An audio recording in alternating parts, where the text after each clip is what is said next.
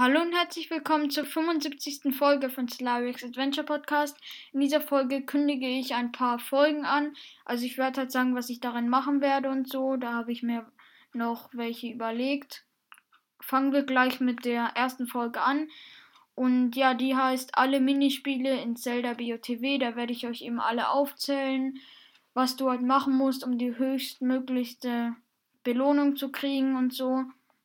Das Ganze wird, glaube ich, nicht in einer Folge aufgezählt, sondern in verschiedenen Parts. Also ich werde da wieder Parts machen. Ich glaube drei oder vier Parts sogar, weil das sind schon ziemlich viele und es dauert halt auch eins genau zu beschreiben und so.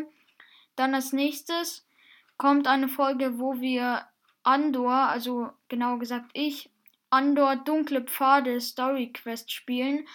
Also Andor habe ich ja auch in der Folge mit den sechs Buchreihen und so genannt, aber habe noch nicht wirklich erklärt, um was es da geht. Aber eigentlich muss man das gar nicht.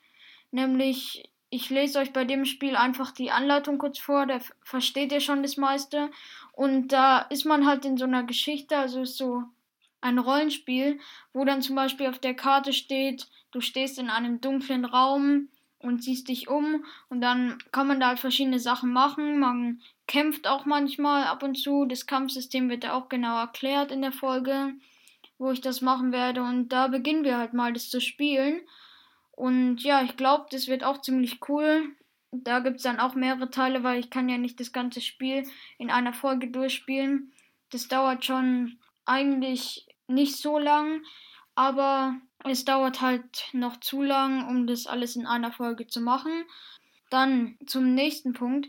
Zubehör Magic the Gathering habe ich mir da jetzt aufgeschrieben. Also das bedeutet halt, dass ich euch verschiedenes Zubehör in Magic the Gathering sagen werde, das ich ziemlich cool finde. Also jetzt nicht Karten oder so, sondern halt zum Beispiel eine Spielmatte, und so Aufbewahrungsboxen, so Lebenspunktewürfel oder halt so verschiedenes Zubehör, auch für andere Kartenspiele. Also man kann ja eine Spielmatte auch für Yu-Gi-Oh! oder so benutzen, nicht nur für Magic the Gathering. Also halt einfach Zubehör von Kartenspielen.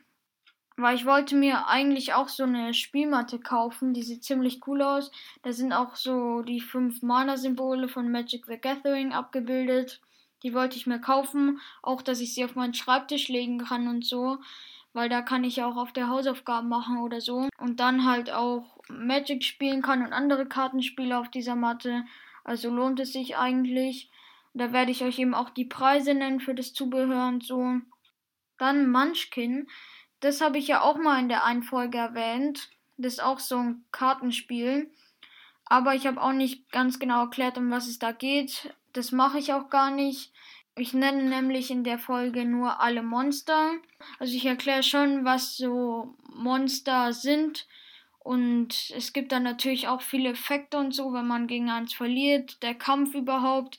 Das erkläre ich schon ein bisschen. Jetzt eher grob als ganz ausführlich. Aber ich mache das deswegen, weil die Monster ziemlich witzig sind. Zum Beispiel das schwächste Monster ist einfach nur eine Topfpflanze.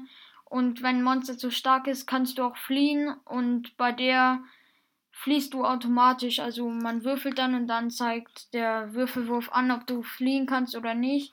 Und bei der kannst du halt nichts Negatives kriegen. Also eine Topfpflanze ist ja auch eigentlich kein Gegner. Es ist halt hier der schwächste Gegner und dann werden sie halt immer stärker, aber sie haben manchmal oft lustige Namen und die schlimmen Dinge, das werde ich auch genauer in der Folge, wo ich das machen werde, erklären, sind auch ziemlich witzig manchmal. Da steht dann zum Beispiel schlimme Dinge, du wirst gegrapscht, angeschleimt, zerquetscht und getötet.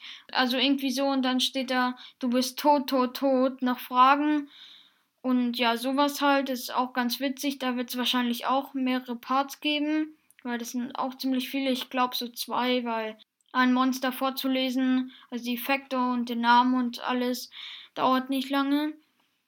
Dann noch allgemeine Infos, also Gameplays in BOTW werden weiterhin kommen. Also nicht so oft, aber ich versuche schon manchmal wieder das Gameplay im Master-Modus fortzusetzen. Und die Projekte, die gerade laufen, also das mit den Tagebucheinträgen Und das Buch über Eldrador ist ja immer noch nicht fertig.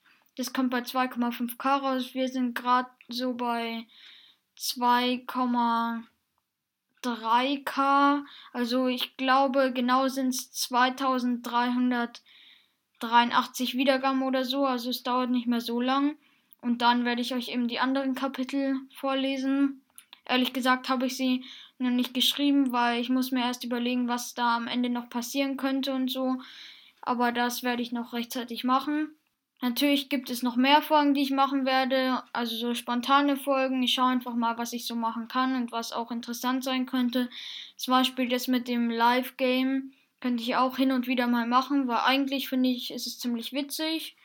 Und ja, dann würde ich sagen, ich hoffe, ihr fandet die Folge ganz interessant und ihr findet auch gut, welche Folgen noch so kommen. Und hört weiter meinen Podcast. Ja, dann würde ich sagen, bis zum nächsten Mal. Ciao.